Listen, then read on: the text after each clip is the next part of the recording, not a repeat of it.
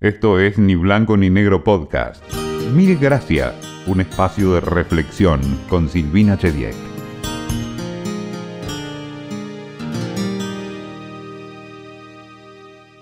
Siempre tuve más preguntas que respuestas.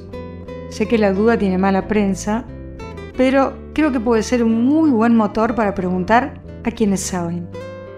Tengo solo algunas certezas. Una de ellas es que el agradecimiento es una gran cosa. Por eso, mil gracias de antemano por escucharnos.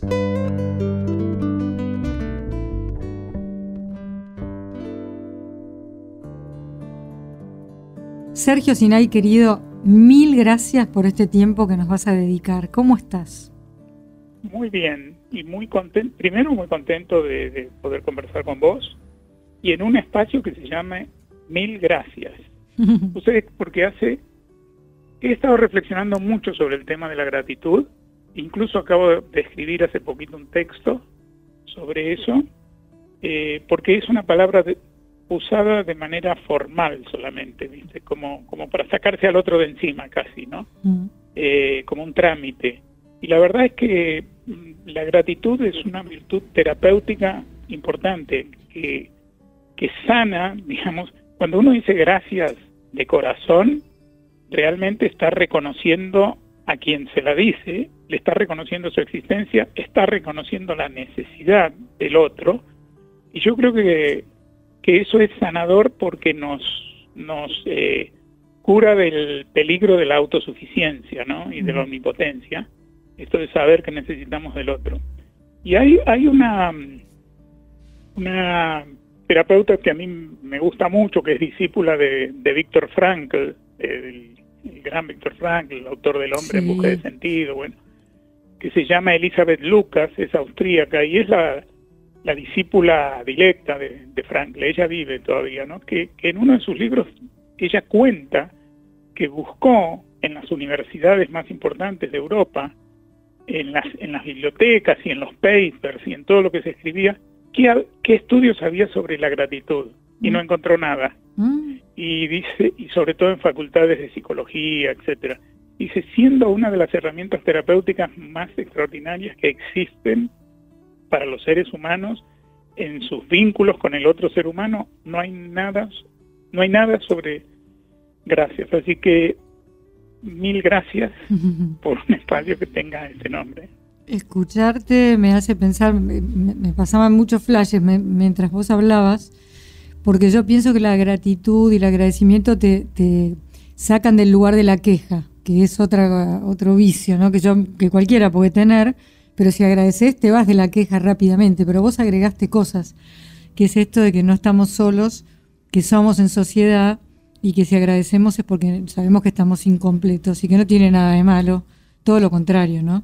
Claro que eso, pero también te baja del, del caballo del complejo de superioridad. Mm. y, y, te recuerda que en realidad todos somos un poco inferiores, en la medida que todos somos incompletos, afortunadamente, porque si todos fuéramos completos, qué horrible sería la vida, nadie necesitaría de nadie y cada uno andaría por un carril que no se toca con otro carril, ¿no?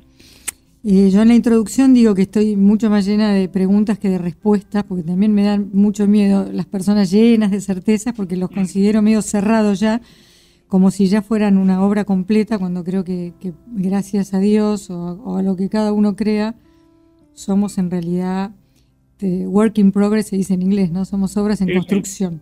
Pero vos sabés que en realidad quiero hablar con vos de tantas cosas, pero en especial porque podemos, si tenés tiempo y ganas más adelante, repetir, el tema de la masculinidad, porque hace muchísimos años que vos lo tratás y ahora, y ahora digo desde hace unos años hasta ahora y seguirá, hay mucha más, eh, mucho más material, mucho más pensamiento, mucho más de todo un poco, porque hay virulencia, pero también hay replanteos.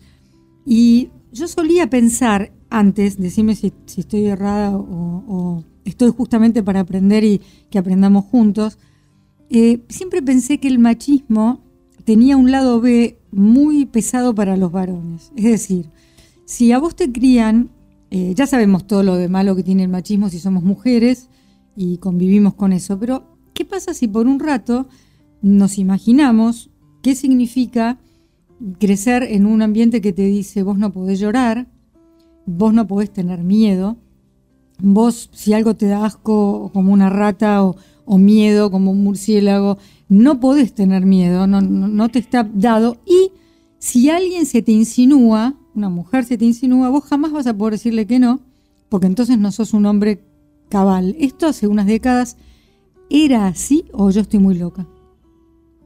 Sí, no, fue así durante más de más que décadas, ¿no? Y no ha dejado de ser así en el fondo, por más que hay un barniz más este modernoso, porque ya es muy muy muy brutal, digamos, seguirlo pensando así, pero las cosas han cambiado quizás un poco menos de lo que a veces esperanzadamente se cree o se desea, el wishful thinking, el pensamiento de, por el cual uno ve la realidad como le gustaría que fuera, ¿no? Cuando se empezó a hablar de nueva masculinidad y todo, que yo también hablé mucho tiempo de eso, pero yo no no creo que haya, ni que vaya a haber, ni que sea necesario que haya una nueva masculinidad, sino, no, yo creo que se trata en todo caso, y esta es una tarea en primer lugar para los varones, en primer lugar, y preponderantemente para los varones, de rescatar de lo masculino sin culpa, porque también se da mucho ahora de que hay varones que se sienten culpables de ser varones y son acusados de ser varones también y,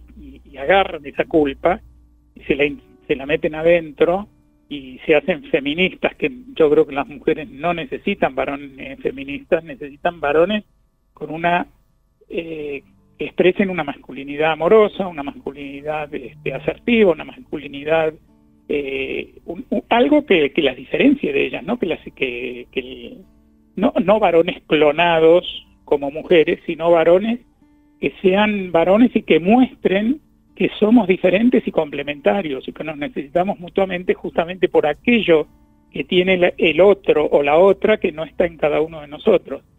Ahora, ha habido este barniz de igualitarismo, ¿no? y yo creo que, que, que lo único que hace es retrasar el cambio porque va contra la naturaleza de unos y de otras. A mí me parece que yo, yo estoy bastante cada vez más en contra de la idea de la igualdad de los géneros, yo estoy más a favor de la equidad de los géneros, porque la, la igualdad, la idea de igualdad, desde mi punto de vista al menos, refiere a que todos seamos iguales. Y esto, esto me hace acordar, había en, este, eh, el hecho de Procusto, que es una que está en la mitología griega, que era el Procusto era un señor que tenía una una posada en la mitad del camino que llevaba desde Atenas a Delfos, hacia donde la gente todos los años peregrinaba, como así como se peregrina a Luján, peregrinaban a Delfos para hacerle preguntas al, oráculo, claro, acerca de cómo me, me va a ir el año que viene, ¿no? Mm. Mi negocio, me voy a casar, no me voy a casar, tendré hijos, bueno, todo esto. Ahora, el camino, eh, en el camino había que hacer noche, digamos, mm. para, para, para seguir al día siguiente y llegar a Delfos. Este señor tenía la posada en la mitad del camino y en su posada a los, a los viajeros que, que se hospedaban allá, ahí, ahí le servía un licor que él preparaba que los dormía. En cuanto se dormían los llevaba al lecho que él tenía y si eran más cortos que el lecho los estiraba con una especie de potro de tortura que tenía y si eran más largos con un hacha les cortaba lo que sobraba. Entonces todos eran iguales a la medida del lecho. Mm. La idea de igualdad para mí un poco a veces tiende a eso, a que todos seamos iguales y eliminemos justo lo más rico que tenemos los seres humanos, que son las diferencias, siempre y cuando las hagamos complementarias y, y podamos desde ellas enriquecernos mutuamente. La equidad, en cambio, para mí tiene que ver con que respetemos la altura de cada uno, que no estiremos a, los petizos ni cerruchemos a los altos, o, a, o petiza a su alta o lo que fuera, y que y lo que sí, lo que sí nos comprometamos todos juntos es a que los derechos sean iguales, que las, que las oportunidades sean iguales, que las posibilidades sean iguales, pero desde lo que cada uno es y no desde lo que el otro quiere que sea o, o disfrazándose de otra cosa. Entonces, a mí me parece que hay mucho para trabajar en, en lo que es propio de una masculin de la masculinidad, no del machismo. Mm. Porque el machismo de alguna manera lo que esconde también es un enorme complejo de, inferioridad. Miedo. Para mí miedo. miedo a mm. lo distinto de los hombres que lo expresan, digamos, ¿no? Sí, sí, y miedo a no poder estar a la altura de vuelta de lo que se espera en cuanto a tu fuerza, tu, carencia de miedo, tu no poder demostrar tus sentimientos, tu, no sé, eh, en una época tener que ser el proveedor único de un hogar, esto ya no es así, por mil motivos. Sí, a ser ganador, ganador en todos los planos de la vida, pero además si te lanzaban al mundo a competir y a ser ganador, y, y, digamos, y había manadas y manadas de hombres lanzados al mundo con la misma consigna, uno no le puede mostrar a, su competidor dónde están sus debilidades. Entonces todos escondían sus debilidades que en realidad eran las mismas. ¿Cuáles eran las debilidades? Las emociones, ¿no? Mm. Esto que vos mencionabas antes, este, la tristeza, la duda, eh, las ganas de, llorar por algo, el estar lastimado. Las, en realidad las emociones no tienen sexo, mm. porque bien, porque los seres humanos estamos equipados con toda, digamos, la gama de emociones. Lo que sí, me parece que según las naturalezas diferentes, se expresan de una manera distinta en, varones y mujeres. pero no es que no es que las emociones tengan un sexo o un género, no. las emociones son humanas. Lo que pasa es que negaba la expresión emocional a los varones porque se confundía emoción con debilidad, quedaba una sola emoción disponible, digamos, o aceptada para los varones, ha quedado, y sí, y esto es tan antiguo, digamos, ha pregnado de tal manera la cultura, y la cultura masculina sobre todo, que, que todavía sigue ahí, sigue presente, aunque más disimulado. La única emoción que realmente le está permitida y aceptada a un varón es la, la bronca, la, la ira. Vos escribiste la ira de los varones. Y claro, entonces, ¿qué pasa? Si un varón está triste, no se puede mostrar triste, pero se, entonces lo pasa al casillero de el enojo. Mm. Si duda, lo pasa al casillero del enojo. Y todas las emociones supuestamente debilitantes se expresan como ira. Y la ira termina eh, construyendo una especie de, de, colchón que lo aísla, ¿viste? O de muro que lo aísla de todo. Y, y queda encerrado dentro de ese muro con todas estas emociones que finalmente lo terminan enfermando y matando, digamos, ¿no? Mm. Cuando no termina matando a otro, porque cuando lo que está encerrado quiere salir y a veces sale de manera disfuncional, explosiva, destructiva. Eso me lleva a pensar en algo que también estoy reflexionando hace tiempo. Eh, la consigna ni una menos, hablando de pregnar, pregnó, mm. logró difundirse, mm, nucleó y cubrió y cobija a gran cantidad de mujeres eh, en un grito que, comparto, ¿no? Uno no quisiera enterarse de, ni una, que, haya una mujer menos en este mundo a manos de, un varón que muchas veces además es, un varón a quien ha amado, a quien ama, o quien, quien ha confiado. Pero a la luz de lo que viene pasando en estos últimos años, desgraciadamente no se soluciona el problema con una frase que es un imperativo, ¿no? Eh, y siempre pienso que habría que trabajar con los varones y desde muy chicos para que esto que vos acabas de decir, de, la ira como única emoción posible, mm, cambiara en algo. Porque, de nuevo, no creo que... Eh, sí creo en esto que te digo, en sentirnos cobijadas, en, en poder compartir el dolor, gritar para que no pase más, pero creo que las estadísticas lamentablemente no acompañan ese pedido, ese grito, esa desesperación. Y en cambio digo, ¿qué podemos hacer, según tu opinión, qué se podría hacer con los varones, digo desde temprano y por qué no en la mitad de la vida, para que algo cambie de verdad, de raíz?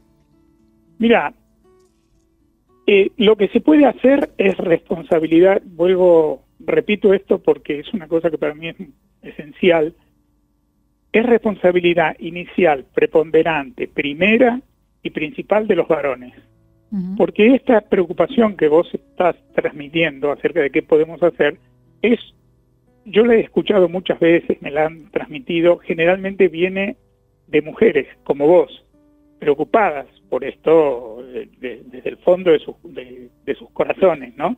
Y quisieran, quisieran eh, hacer algo, ser protagonistas ayudar poner un grano de arena en este cambio. Y yo siempre he dicho, lo mejor que pueden hacer es alejarse de esto, porque esto es una responsabilidad de los, así como los varones en, en, nuestra gran mayoría no hemos sido los grandes propulsores de los cambios y de las reivindicaciones femeninas que se han conseguido, tampoco van a ser las mujeres, porque si las mujeres fueran las que nos hacen cambiar a los varones, nada, nada cambiaría, sería un cambio que no cambiaría nada. ¿Por qué?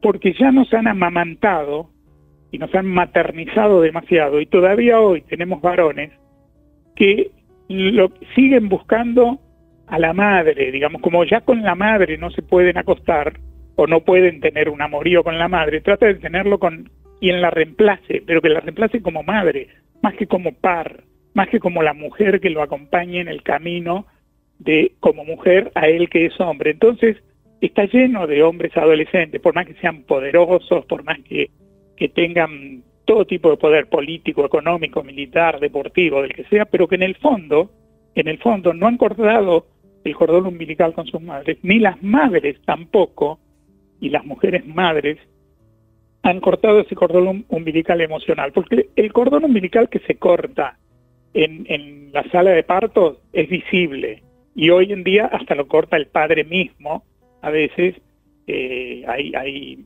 obstetras que se lo permiten ser protagonistas de ese corte, pero hay otro cordón que es invisible, que es el emocional, y ese cordón lo tiene que cortar el padre con presencia.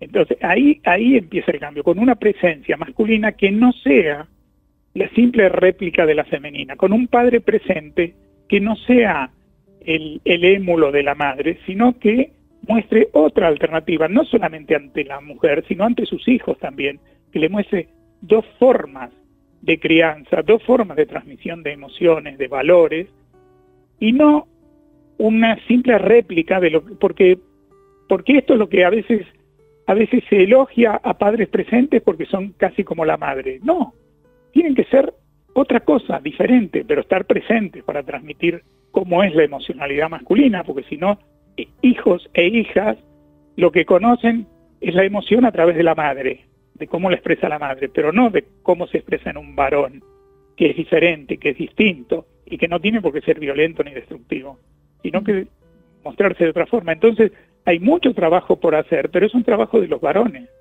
Y hoy en día hay muchos varones.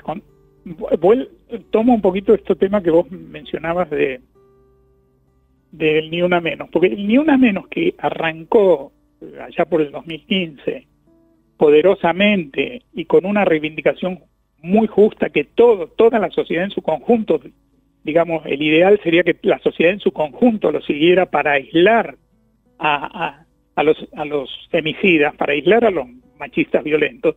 Eso estuvo buenísimo cuando empezó, pero yo creo que se desvirtuó bastante porque empezó a, a desbordarse hacia, ideológicamente sobre todo, hacia otras cuestiones que ya no tenían que ver eh, con eso, y hacia, hacia disputas internas dentro de esos mismos movimientos que hicieron que muchos machistas eh, recrudeciera el machismo eh, como reacción. En otros varones, el desconcierto total. Ya no se sabe, hay muchos varones que hoy no saben si pueden invitar a una mujer a tomar un café, si le pueden abrir una puerta, si pueden subir en un ascensor con ella sin peligro de ser acusados de haberla mirado, a lo mejor este, así casualmente. Hay muchos varones que no saben qué hacer. Hay otros varones que, como te decía, bueno, los machistas se han vuelto más machistas. Después están los, los varones feministas, que yo creo que no aportan, no aportan a la transformación por mucha buena voluntad que tengan, pero que además pareciera que son varones culpables de, de, cosas que no cometieron, pero que ellos quieren de alguna manera eh, reparar. Y después hay varones hay, los hay, porque los hay, que son varones que pueden vivir bien su masculinidad sin culpa, de manera diferente, ser buenos padres, ser buenos eh, eh, compañeros en la vida, buenos y amantes compañeros de sus mujeres sin ir al frente de la pareja, sino a la par en la pareja, que los, los hay, pero no son los más visibles y a veces tampoco son los que más hablan. Pero hay, hay, hay mucho, desconcierto por ahí o mucha este, mucha variedad no integrada dentro del, del campo de la masculinidad en la que hay que trabajar, pero es tarea de los varones, hasta que los varones, eh, desde la paternidad, desde los lugares de trabajo, desde la pareja, desde la sexualidad, desde todos los aspectos en donde vivimos como varones, no empecemos a transformar esto, va a seguir, vamos a seguir este, rezagados en esta tarea de la equidad.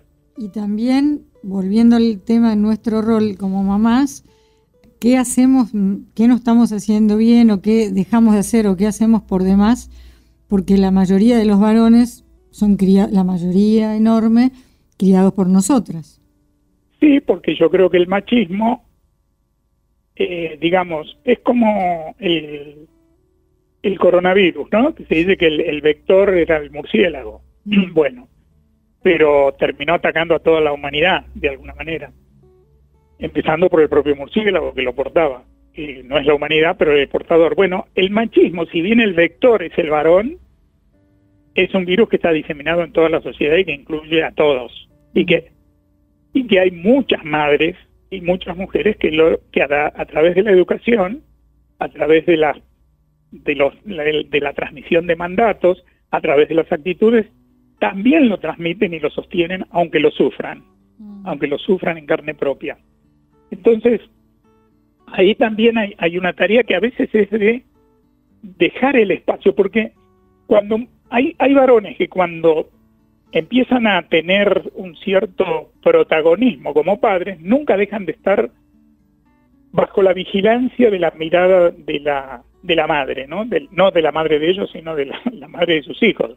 Eh, a ver cómo lo está haciendo, si lo está haciendo bien, como si el, el mamómetro fuera la medida, ¿no? Y ahí, y ahí se tienen que adecuar a ello. Entonces, yo digo, visten a sus hijos, pero inevitablemente lo van a vestir mal, según la mirada materna. Le pusiste el pantalón que, no correspondía, el vestido que es para otra cosa, va a jugar al fútbol con ese pantalón y lo va, lo va a ensuciar. Sí, lo va a ensuciar, con el padre lo va a ensuciar, con el padre se va a raspar las rodillas, con el padre se va a caer a lo mejor de un árbol, no se va a romper nada, pero se va a caer pero está siempre, hay padres que están todo el tiempo bajo vigilancia, a menos que maternicen a sus hijos. Y lo tienen que paternizar y se tienen que animar. Y esto es un desafío para el varón. A ver si, si sos tan héroe y tan valiente en el, adentro de un campo de fútbol o en tantas actividades, es ahí donde hay que mostrar un coraje que no es el del machista. Es el coraje de expresar lo que uno es y no convertirse en lo que no es. Porque entonces nadie es feliz, las mujeres tampoco, porque hay muchas mujeres que terminan teniendo, final, quieren a lo mejor, en una, eh, consiguen eh, eh, su sueño de tener una pareja, después a ese sueño le continúa el segundo sueño que también lo logran, que querían tener dos hijos, y de pronto se encuentran con tres, tres hijos y sin pareja, no porque se hayan separado, la pareja está ahí, viven con el hombre del que se habían enamorado, pero ese hombre está convertido en, el tercer hijo. Mm. ¡Qué desastre! ¿De dónde sale la idea de escribir un libro que se llama La Sociedad de los Hijos Huérfanos? ¿Por qué lo escribiste y cuándo? Ese es un libro que ya, ya tiene como 14 ediciones y lo escribí en el año 2006. 2006 mm. fue la primera edición. Porque veía eso, veía que, que la sociedad está poblada de hijos huérfanos con padres vivos. Esto es este es el, el concepto que atraviesa todo el libro. Hijos huérfanos con padres vivos y esa es la peor orfandad. Mm. Padres vivos y presentes. Mm. Padres que les dan todo lo que quieren. Mm. Padres que han que han convertido a sus hijos en los reyes de la casa y en los decisores de la vida familiar. Pero, entonces serían, serían huérfanos de límites esos chicos. Serían huérfanos de límites y cuando quedan huérfanos de límites quedan también huérfanos de modelos. Mm. porque la relación entre padres e hijos es una relación asimétrica por naturaleza. ¿Y sí? No puede ser simétrica. No. Porque es el único vínculo humano, el único vínculo humano que eh, fue creado por uno de los vinculados. Porque, por ejemplo, una pareja ¿quién la forma? Dos personas que ya existen, que por, andan, andaban por la vida, tienen su historia, se cruzaron, se enamoraron, crean una, forman una pareja. La relación entre amigos se da entre dos personas que ya existen, así sean adultos o se hagan amigos en el jardín de infantes, pero ya están vivos y están en el mundo. Cualquier vínculo humano que pensemos, hasta de enemistad, se da entre personas que ya existen. El único vínculo que no que está formado por uno que ya existe y trae al mundo a otro que no existe, así sea biológica, biológicamente o por adopción, es la relación padres e hijos. Es el único vínculo que está creado por uno de los vinculados. Por lo tanto, el que lo creó tiene una responsabilidad. Gigante. Que es la responsabilidad de liderar ese vínculo, de orientarlo y, y, y, de, y de contarle a través de su conducta, de los valores que expresa, de la forma en que vive, contarle a aquel, a aquel otro al que creó, ¿para qué lo trajo? El sentido. Porque se lo está preguntando. Yo, yo siempre digo que un hijo en la vida de, de las personas que lo traen al mundo, un hijo es una pregunta. El hijo, en cuanto aparece, formula la pregunta con su sola presencia. ¿Para qué estoy aquí? Porque vos me invitaste. Vos me invitaste, ahora decime para qué. Y si el padre, los padres se quieren convertir en amigos, eh, lo que crean una, una simetría antinatural y el vínculo queda sin líder y por lo tanto el capitán queda sin barco. El, el perdón, el barco queda sin capitán. Dice el, el capitán dice, ay qué divertido que es estar con los marineros y deja la cabina ahí la deja, la deja desierta. y el barco va a ir para cualquier lugar. Así. Es como que abdica de, ese rol que le toca y, y, además nadie te pide hacer, ¿no? En realidad la responsabilidad es inmensa. Igual estaba pensando antes de que se nos termine el tiempo y otra vez más adelante te vamos a llamar porque queda mucha cosa para charlar que igual estamos hablando de situaciones ideales donde hay un padre y una madre, donde el padre no se borró, eh, se ve mucho el padre que sigue viaje, incluso funda una familia nueva y se olvida del anterior. Siempre me pregunto cómo se enamoran las mujeres de un hombre que es capaz de abandonar a sus propios hijos, ¿no? ¿Qué, qué no te hará a vos? Pero bueno, allá ellas. Pero digo, mucho papá que de verdad, más allá de lo que dijiste y, acuerdo que muchas veces nosotras los anulamos, eh, cuando es que de verdad desaparece y además peor aún cuando es medio intermitente hasta, hasta lograr que esa hija o ese hijo dejen de confiar, que es una de las cosas más, más feas que te puede pasar, ¿no? Eh, es peor que no tener papá, que no saber quién era, que, que, se haya muerto. Es peor, porque hay como un fantasma dando vueltas por ahí que no ejerce su rol. Y hay mucho de eso. Sí. Mira, eh, yo sostengo, pero y esto no es un no es un deseo mío y no es, no es una teoría. Lo sostengo desde la experiencia, he trabajado mucho con varones, bueno, trabajo, veo al mundo, ¿viste? Y trato de estar siempre entre la gente, eh, que es donde, donde transcurre la vida. Y yo sostengo que hay enormes reservorios inexplotados de paternidad nutricia, de paternidad funcional de, paternidad sana disponibles y que no necesariamente tiene que ser ejercida por el padre biológico o, mm. por el que ocupa el rol. Porque una cosa es el rol y otra cosa es la función. ¿no? El rol es el personaje en la obra que se representa, pero, es, pero la, la función está dada por el actor y mm. no todos los actores representan igual el mismo rol. Cambia el actor y cambia la forma de expresar ese personaje. Entonces, si el padre el del rol se ausenta, ya sea físicamente o se ausenta de la función, aunque esté presente, hay, hay reservorios enormes de varones que pueden paternar muy bien, que puede ser un amigo de la familia, un tío, un abuelo, un, eh, un amigo mayor, un sacerdote, un, un terapeuta. Hay tantas, tantas, eh, tantas personas en el mundo circulando. Lo que no puede ser una madre es madre y padre, aunque se lo proponga, con la mejor de las intenciones. Y muchas mujeres lo dicen así, terminé siendo la madre y padre de mis hijos. No, si fuiste las dos cosas, seguramente que en alguna estuviste mal, porque no puedes ser padre. Vos podés ser la mejor madre del mundo, la mejor, a ver, la mejor madre posible, no la del mundo. La mejor madre del mundo no existe y el mejor padre del mundo no existe.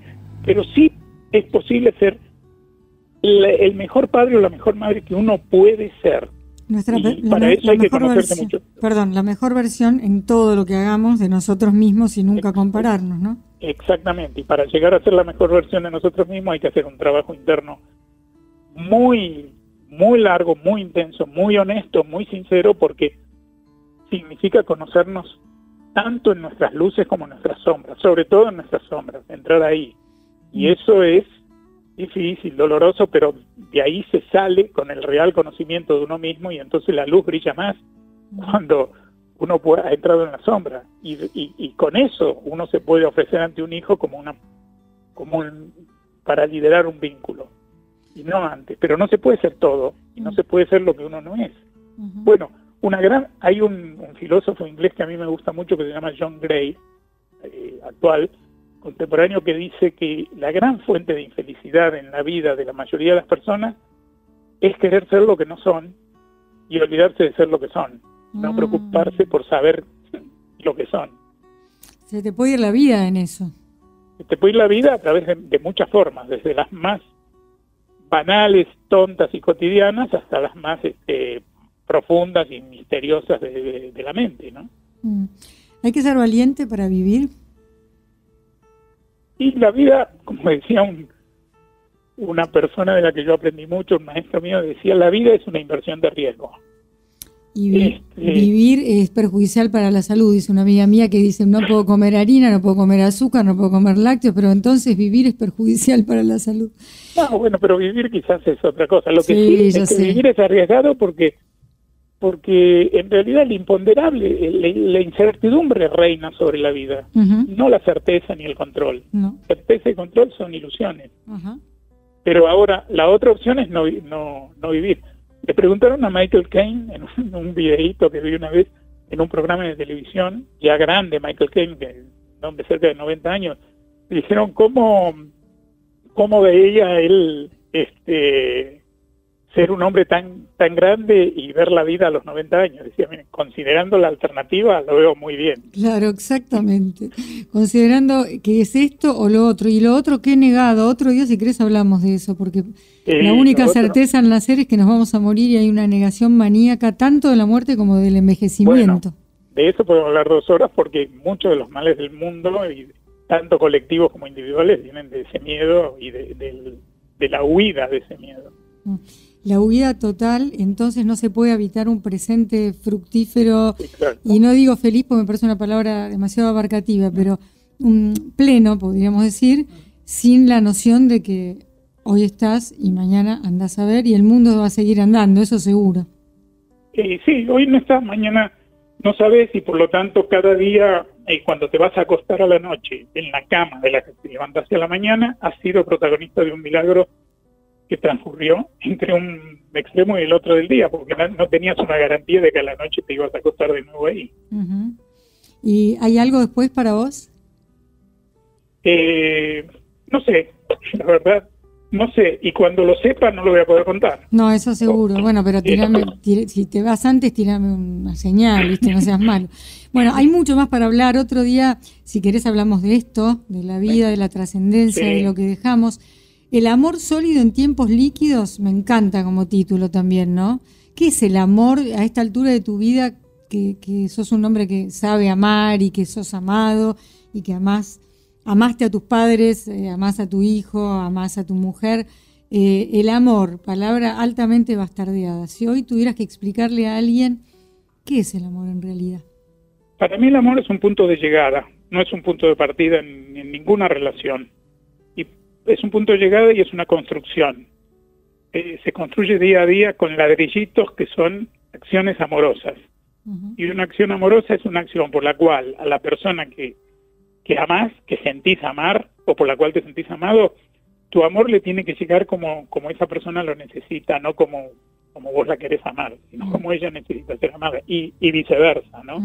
Y para eso hay que conocerla, eh, no imaginarla, conocerla y también ser conocido. Por lo tanto, el amor es conocimiento también. el conocimiento es un punto de llegada y es una construcción. Es que no se puede amar lo que no se conoce en general. Por eso tanto prejuicio que nos aleja de, personas, de grupos, ¿no? Es la ignorancia la que a veces nos hace muchísimo daño.